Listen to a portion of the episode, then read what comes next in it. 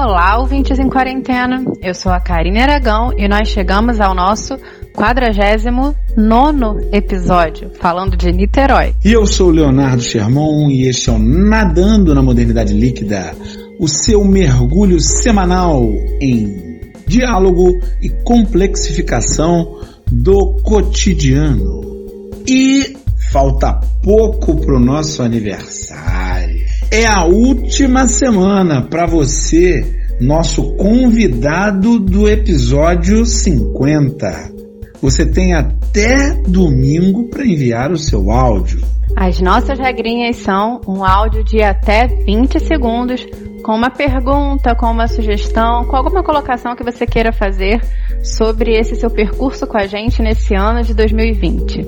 E nesse nosso penúltimo episódio da temporada, nós trataremos da meritocracia. Na nossa primeira parte, nós discutimos se a meritocracia é justa ou injusta.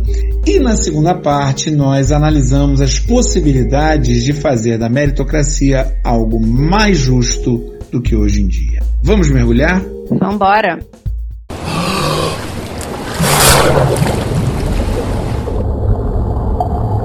Meritocracia é assunto que vira e mexe está por aí, ainda mais em época de eleição, em que nós temos partidos e candidatos e candidatas ditos liberais que sempre defendem até mesmo a ideia de uma meritocracia radical.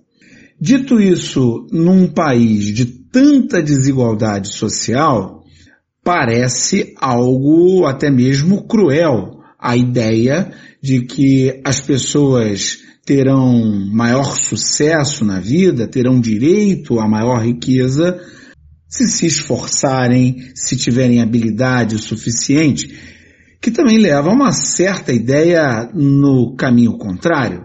A ideia de que quem não tem a riqueza, quem não tem o sucesso, é porque não se esforçou o suficiente. Sendo assim, pergunta a você, Karina Aragão, a senhora de todas as letras. Meritocracia para quem? Os epítetos são sempre os melhores na fala inicial de Leonardo Sherman. Mas vamos lá, hoje eu quero começar a minha fala a partir já das nossas enquetes semanais. Porque elas geraram um dado muito curioso, né? Ontem, no domingo, eu fiz uma pergunta no meu perfil pessoal sobre se a meritocracia fazia sentido no Brasil. E a maior parte, né, 70%, respondeu que não, muito pautado em questões relacionadas à desigualdade social.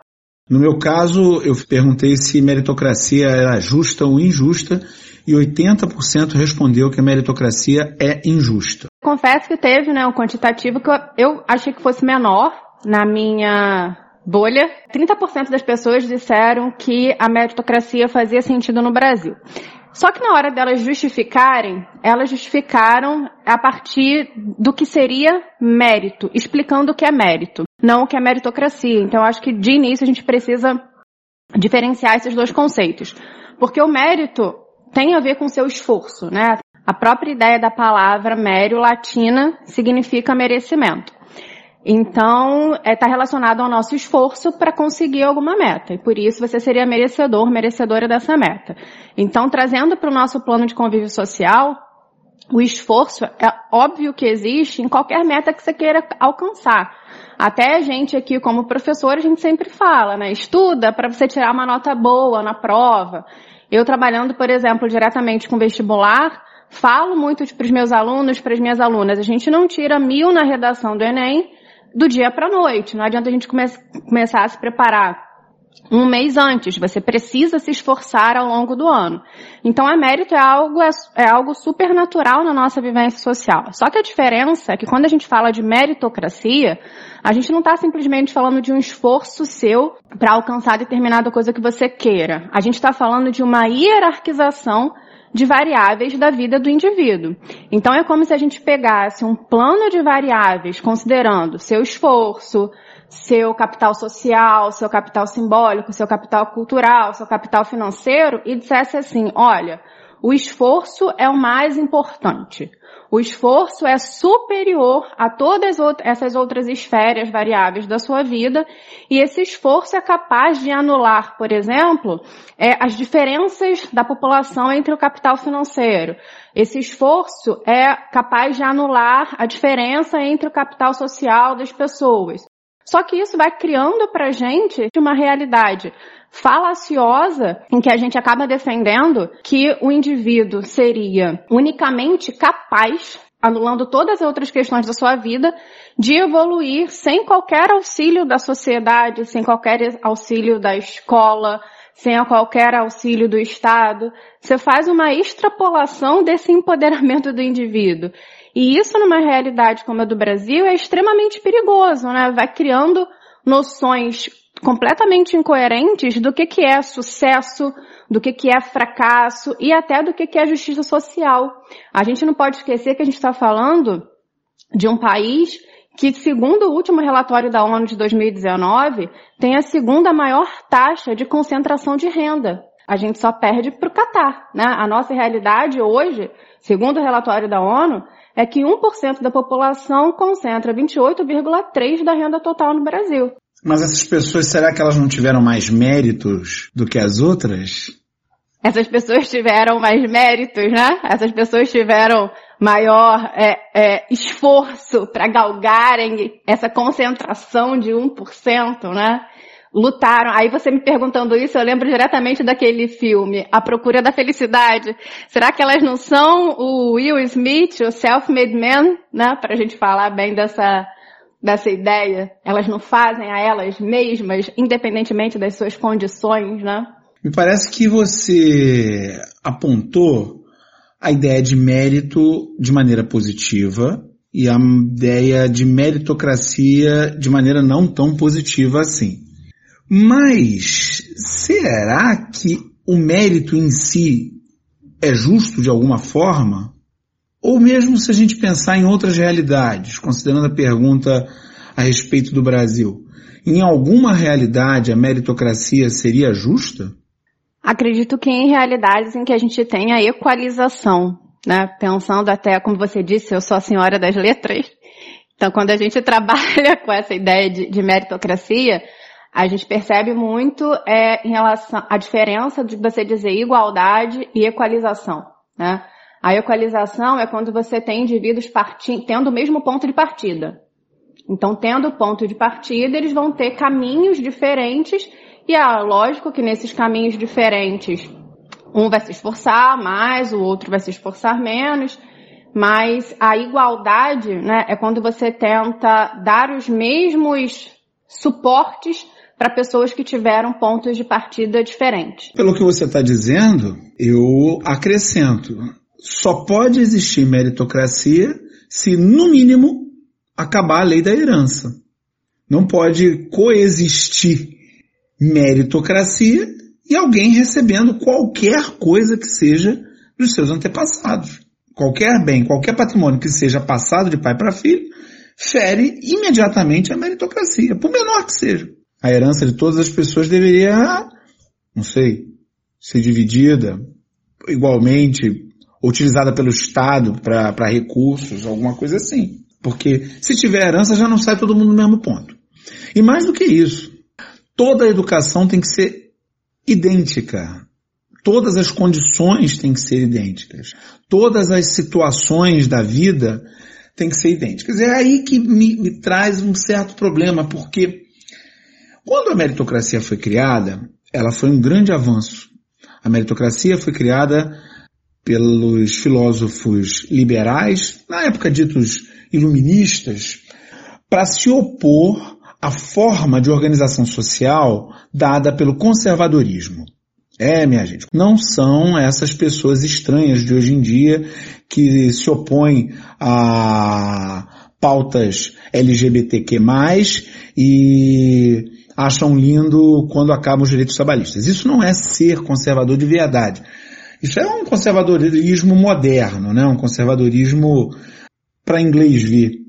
É, mas o conservadorismo de fato era aquele que definia lá no século XVII, século XVI, que as pessoas nascem em camadas sociais distintas e essas camadas devem ser respeitadas ao longo de toda a vida. Um nobre será sempre nobre um plebeu será sempre plebeu. Eles são distintos por natureza e essas distinções levam a consequências para todos os campos das vidas dessas pessoas. Foi aí que vieram os liberais e disseram, não, isso aí está errado. Todos nascem iguais em direitos, todos nascem livres. Nesse sentido que você apontou, se a gente fosse pensar numa ideia de hierarquização, o título de nobreza da família que você nasce seria o mais importante. O que eles estavam lutando era contra essa distribuição dos títulos nobiliárquicos que geravam acesso à riqueza do Estado, ao poder, e colocando isso num outro padrão muito mais controlável, que é a questão do esforço, que é a questão da habilidade. E é aí que eles vão formular essa ideia de que o mérito é um elemento central. O problema é que nós não vivemos no século XVIII quando essas ideias surgiram. Nós já passamos por muitas outras coisas. E hoje, a gente pode perceber as coisas de uma outra maneira. Veja, eu adoro basquete, mas eu sou um pereba. Adoraria ser um craque. No basquete vale muito a altura. Alguém que tem uma altura muito avantajada, um sujeito que tem mais de dois metros, ele vai conseguir jogar basquete mesmo não sendo tão habilidoso assim. Existem exemplos, inclusive, de jogadores da NBA que eram muito altos, muito fortes e não eram tão habilidosos, mas faziam muito sucesso, ganharam títulos, ganharam dinheiro e tudo mais. Eu vou dizer que essa pessoa teve mérito só porque ela ganhou na loteria genética o direito de ser um sujeito muito forte e muito alto. Agora, se a gente difundir essa ideia para outros campos e considerar que, da mesma maneira que pessoas são mais altas do que outras, há pessoas que nascem com mais habilidade para matemática. Outras nascem com um rosto que atende melhor ao padrão de beleza. Alguns nascem com uma capacidade de entender música e cantar muito maior do que das outras pessoas. Então eu tenho que considerar que essas pessoas tiveram mais mérito do que as outras porque elas foram agraciadas na loteria genética. E aí você traz uma visão eu, então... complexa para a própria neurociência. A nossa capacidade de aprendizagem, ela é multifacetada. Né? Você é composto por um ser biológico, por um ser sociológico e por, por um ser cultural. Então não realmente não dá para a gente simplificar o nosso, né, vou usar a imagem que a gente encontra muito na internet para falar de meritocracia, a gente não pode simplificar o a nossa corrida, como se ela dependesse apenas de um fator. Exatamente. Porque ela não depende de um fator. E mais do que isso, esses fatores são distribuídos de maneira aleatória. E nem sempre se trata de mérito. Principalmente se a gente considerar os fatores socioeconômicos. Então eu vou achar que os brancos têm uma capacidade inata para ganhar dinheiro, na medida em que a maioria dos bilionários do planeta são brancos. E que os negros, como compõem num país como o Brasil a maioria da população pobre, os negros não têm condição, porque eles realmente não sabem. Pelo amor de Deus, se eu acreditar em mérito, e, e, e veja que eu tô, veja aqui que eu não estou falando só da meritocracia, eu estou falando da própria ideia de mérito como fator determinante. É muito difícil. É claro que eu adoraria que o mérito fosse o elemento central. A dificuldade é determinar quem tem mérito. Porque mesmo numa sala de aula, como você falou, um menino tira 10 o outro tira cinco. Eu não tenho como definir quem teve mais mérito. Às vezes, para aquele que tirou 10 foi mais fácil e menos custoso conseguir o 10 do que o outro que tirou 5, que se esforçou muito mais. Ali não está determinado o mérito. Vestibular, muito comum, Enem. Ah, tirou mil na redação. Ali não está determinado o mérito. Passou para concursos públicos, ali não está determinado o mérito. Porque a gente não tem como determinar o mérito se a gente considerar mérito como sinônimo de esforço. Porque sinônimo de habilidade a gente já viu que nem sempre é. uma vez que existe a loteria genética. Agora, como sinônimo de esforço, como é que eu vou definir quem se esforçou mais e quem se esforçou menos? A ideia de mérito, ela só se fortalece num cenário de penúria. Como a gente não tem aquilo que deveria ter, vagas nas universidades públicas para todos aqueles que querem fazer universidade pública, criou-se um vestibular para dar acesso a essas vagas na universidade.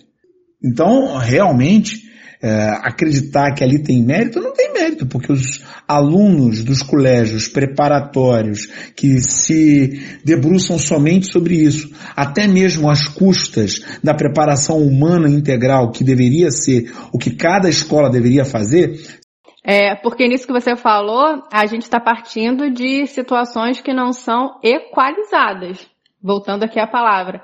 Até quando a gente fala de, de medidas afirmativas como cotas, a gente vai ter ali um ranking. O que, que as cotas vêm tentar fazer? Diminuir essas disparidades. Então, dentro de um grupo de pessoas que concorrem, por exemplo, a cotas sociais, você tem uma tentativa, e é claro, é sempre uma tentativa de equalização maior do que quando você não tem as cotas. É, é aquela ideia do melhor e do pior, né? Cota é melhor do que nada. Mas melhor ainda seria vaga para todo mundo. Sim, não é a solução, né? Vaga para todo mundo. Aí sim a gente vai ter um número grande de pessoas negras, por exemplo, indígenas, é, deficientes físicos, chegando às universidades e chegando aos postos mais importantes do país. Mas, olha aí, hein? Vou elogiar a meritocracia. Gravem, gravem esse momento, gente. Pode gravar. Se o Brasil fosse um país meritocrático, seria muito melhor do que é. Porque aqui o que reina é o compadrio, é o apadrinhamento, é o clientelismo, é o cargo de confiança distribuído de maneira louca e alucinada por aqueles que é, beijaram a mão do chefe político A, B ou C. Se aqui fosse meritocrático, se realmente todo mundo para entrar em algum lugar, para trabalhar em algum lugar, tivesse que demonstrar a sua qualidade dentro daquela área, seria melhor. Seria o que resolveria tudo? Não. Mas seria melhor do que o esquema conservador em que nós estamos metidos, que é exatamente esse em que de vez em quando você vê que a filha do Bambambam Bam Bam, a B ou C conseguiu um empreguinho na esfera pública para fazer não sei o que, não sei o que, não sei o que lá. O que há de melhor na esfera pública hoje são os funcionários públicos concursados. Querem acabar com isso. E querem acabar com isso para colocar os parentes, para colocar os amigos. No Brasil é um lugar que ainda se diz aos amigos tudo, aos inimigos a lei. Então, se você não faz parte da curriola, você tem que ir lá queimar suas pestanas, estudar e passar. Porque ainda existe essa possibilidade aqui. Então tá aí o meu elogio à meritocracia. O pouquinho de meritocracia que a gente tem por aqui, por exemplo no vestibular, por exemplo nos concursos públicos, é um avanço. Poderia ser muito melhor. Como, por exemplo, já ficou melhor no momento em que criaram as cotas. E pode ser melhor ainda, se investirem na educação e criarem vagas nos colégios públicos de melhor qualidade e nas universidades públicas que são infinitamente melhores para todas as pessoas. Você trouxe agora um outro ponto que apareceu na, na enquete, nas minhas respostas, que foi de pessoas que achavam a meritocracia válida, né, que ela deveria acontecer no Brasil, justamente opondo a meritocracia ao nepotismo, a meritocracia à cooptação, a meritocracia ao jeitinho brasileiro, né, ao patrimonialismo, a tornar é, a esfera pública uma reprodução da esfera privada. Mas eu não sei se essas questões são necessariamente opostas. Né? A meritocracia é diretamente oposta ao nepotismo. Você só tem esses dois extremos, né? Ou você é parte da meritocracia ou você é parte do nepotismo. Como é que você vê essa questão? É, ninguém aceita que o filho foi beneficiado em A, B ou C. É claro que se nós tivermos para todos os cargos, ou para a maioria dos cargos que não são eletivos, né? É, mas para os outros cargos e para as empresas, para as empresas também. Eu não estou falando só de cargo público, não. Estou falando das empresas também. Se para as empresas houver concurso de entrada e só entra quem mostrar que realmente tem efetivo saber naquela área que está buscando, muda bastante. Mas não é isso que acontece. O que acontece é quem conhece alguém indica alguém porque as pessoas acham que ter confiança essa palavra que é deturpada nesse sentido, né? Porque provavelmente está fazendo coisa errada. Então precisa ter confiança do silêncio de quem não vai falar nada do que está acontecendo ali. Lealdade. Ter confiança é melhor do que o, um trabalho bem feito. Agora, sinceramente, eu prefiro muito mais ser atendido por um funcionário público que passou por um concurso público do que pelo amiguinho de fulano, beltrano ou cicrano que está ali só porque o pai ajudou. É aí é que está o ponto. Não deveria existir nepotismo algum. Quantas empresas já não quebraram porque parou na mão lá de um filho que não sabia nada do negócio da empresa? Não deveria existir nepotismo algum. E todos os cargos deveriam ser preenchidos Todos os cargos, vão todos, os públicos e os privados, todos os cargos deveriam ser preenchidos pelas pessoas que mais dão conta do recado que ali há necessidade naquela empresa, tanto pública quanto privada. Mas não é isso que acontece. O que acontece é, já vi isso acontecer a 3 por 4 o sujeito entra por um cargo e bota todos os apaniguados para dentro. Aí você vê a pessoa que não tem condição de estar tá ali. Mas ela tá lá porque é amiga de A, B ou C. É assim que as coisas são. Seria melhor se não fosse? Seria. Resolveria? Não resolveria. Porque na minha concepção, o mérito, a ideia do mérito por si, ela é um erro. Porque ela premia a loteria genética. Vamos premiar o esforço de verdade. Tira mérito, bota esforço. Vamos premiar o esforço de verdade. De quem realmente batalhou. Aí é que eu quero ver. Vai ser difícil. É, só se a gente tiver realmente situações equalizadas, né? Equalizar é impossível. Não existe a possibilidade de equalizar. Não existe como mensurar isso, mensurar o esforço das pessoas. É daí que vem a necessidade de cota, necessidade de, de mecanismos que consigam melhorar um pouco o sistema que a gente tem, que é a alta meritocracia, nos concursos públicos, por exemplo, Tá, vou fechar. Leonardo Germão, você quer parar de quebrar com o meu mundo de Nárnia, por favor? Em que a gente parte de situações equalizadas? Muito obrigada. Foi mal. Além disso, eu penso é, no que você estava falando, assim, como que a gente parte da meritocracia, dando os exemplos até que você deu, numa sociedade em que a gente tem problemas estruturais como racismo, como machismo, como homofobia? É uma interrogação para os nossos ouvintes. Então vamos deixar essa interrogação no ar junto com uma outra pergunta. E agora, José? Então vamos utilizar aquelas perguntas condensando numa só. Existe alguma maneira de fazer com que a meritocracia seja justa, Karine Aragão? Eu não diria justa, mas eu diria menos injusta, sempre na tentativa de torná-la menos pior do que já é. E nesse sentido eu vou na direção de algo que você apontou, inclusive no nosso episódio da semana passada, episódio 48, em que a gente conversou sobre a infância, se a infância do passado era melhor, e você falou sobre a questão da correção das desigualdades sociais, como um dado que seria importante para que a gente tivesse é, todos os direitos alcançando a todas as crianças. E eu vou nesse sentido para falar da meritocracia como algo menos injusto. É insustentável que a gente tenha um país com uma concentração de renda altíssima.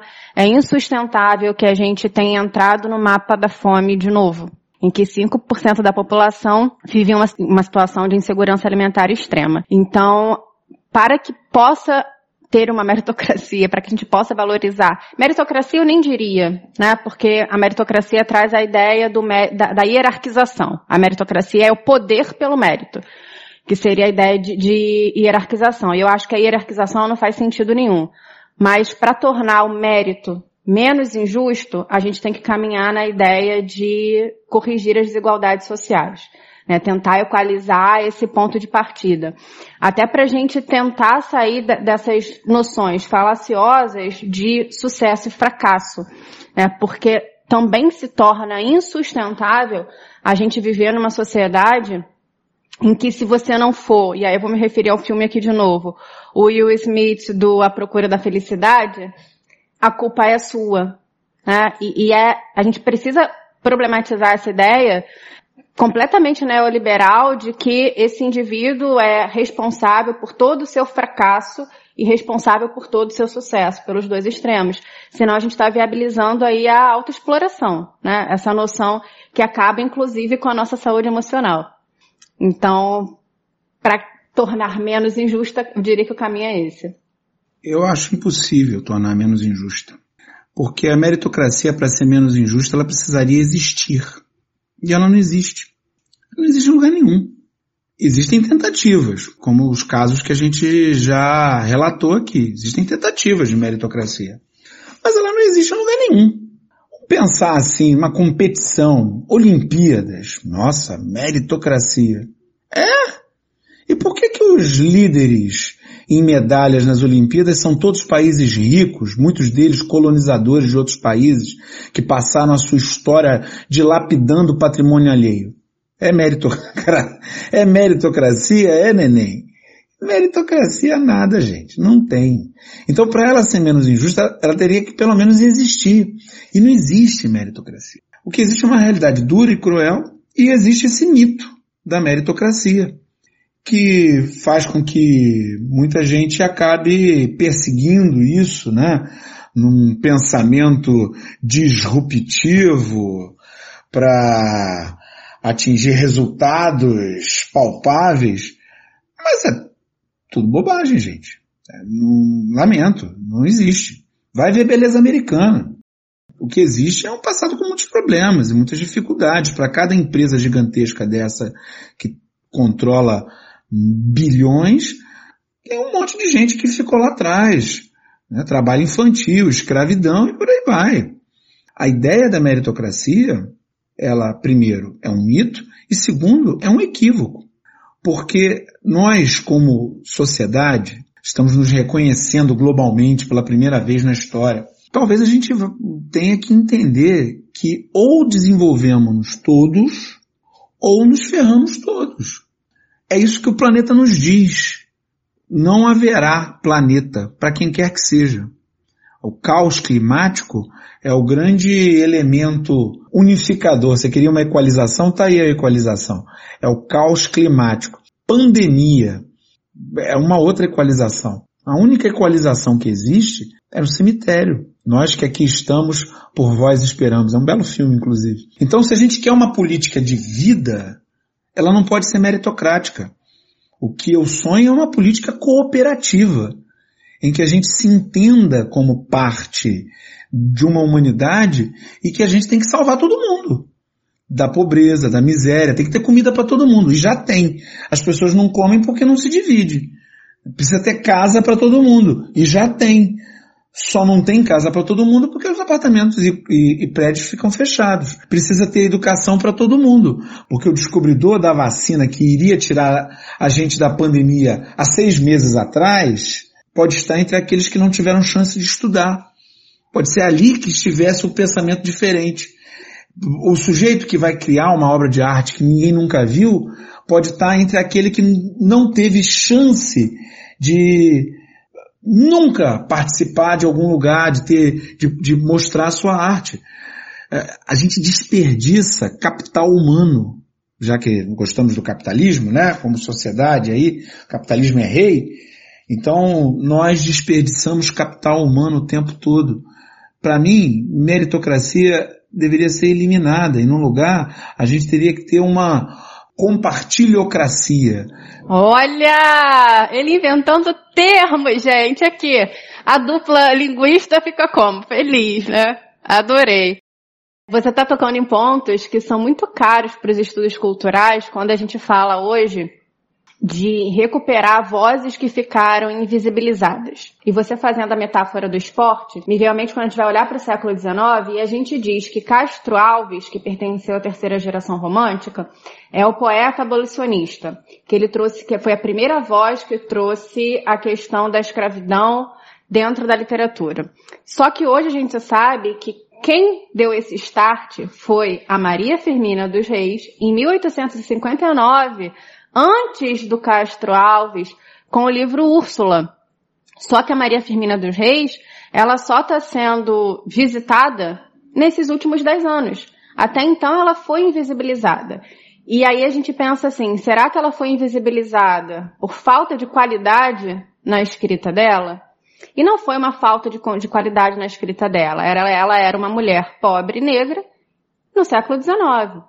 Né? Então, é, existe uma questão aí que, que, é muito que é muito relacionada a se pensar de maneira complexificada, como a gente está falando aqui. Simplificar a realidade, realmente, eu acho que é uma das piores coisas que a gente pode fazer para diferentes temas, né? E principalmente para quando a gente fala da nossa composição, né? Da nossa vida. Eu fiquei lembrando aqui agora dessas listas que aparecem o tempo todo na internet os maiores da música. E aí a gente vê uma lista de 100 músicos, 200 músicos. E é interessante verificar que a grande maioria dessas listas, um, apresenta um número de homens gigantesco. Dois, quase não tem artistas brasileiros. Quando tem é umzinho. Um monte de americano, um monte de inglês e nenhum brasileiro. Que raio de lista dos maiores da música pode se dar o luxo de não mostrar a música brasileira? A gente não está falando de meritocracia. A gente está falando de poder. É outro assunto. É uma narrativa para justificar o motivo de quem tem o poder ter o poder. É, esse cracia é poder em grego. Então a gente podia só falar de cracia e tirar a ideia de mérito, porque a ideia de mérito não está ali. Agora, aonde a gente encontra mérito mais do que em qualquer outro lugar é entre os ouvintes do NML Podcast. Sendo assim, vamos às nossas mensagens na garrafa. E nós gostaríamos de agradecer a todas as pessoas que carinhosamente colocaram o Nadando na Modernidade Líquida nas suas listas de audição. Foi muito bacana, gente, vocês compartilharem a retrospectiva de vocês do Spotify, marcando a gente, seja nos nossos perfis pessoais, seja no perfil do nosso podcast, falando que por vezes nós fomos o podcast mais ouvido de vocês, e se não mais ouvido, estávamos entre a lista dos cinco mais. Muito obrigada, foi muito bacana pra gente participar desse ano de 2020 com vocês. Você vê, né? Tanta gente levando em consideração o que a gente fala. Faz isso não, gente. Mas a gente agradece que a gente não é louco sozinho. Exatamente. Mãos dadas esse ano de 2020 aqui não foi fácil para ninguém. E se vocês quiserem continuar com a gente, inclusive em 2021, podem nos contactar nas nossas redes pessoais, Karine Aragão Escritora, Léo Sherman, e nas redes do nosso podcast. Nosso Instagram, NML Podcast, nosso Twitter, na Líquida, e nosso YouTube e Facebook, Nadando na Modernidade Líquida. E nosso aniversário está chegando. Dê de presente pra gente um bolo de likes favorite a gente aí no seu tocador. Afinal de contas, não custa nada e ajuda a divulgação por aqui. Muito obrigada, gente, e até semana que vem no nosso episódio 50. Valeu, galera. Lembrem-se, só toma vacina quem está vivo. Portanto, mantenham-se em segurança. Usem álcool gel, uma boa máscara e achatem a curva. Até semana que vem.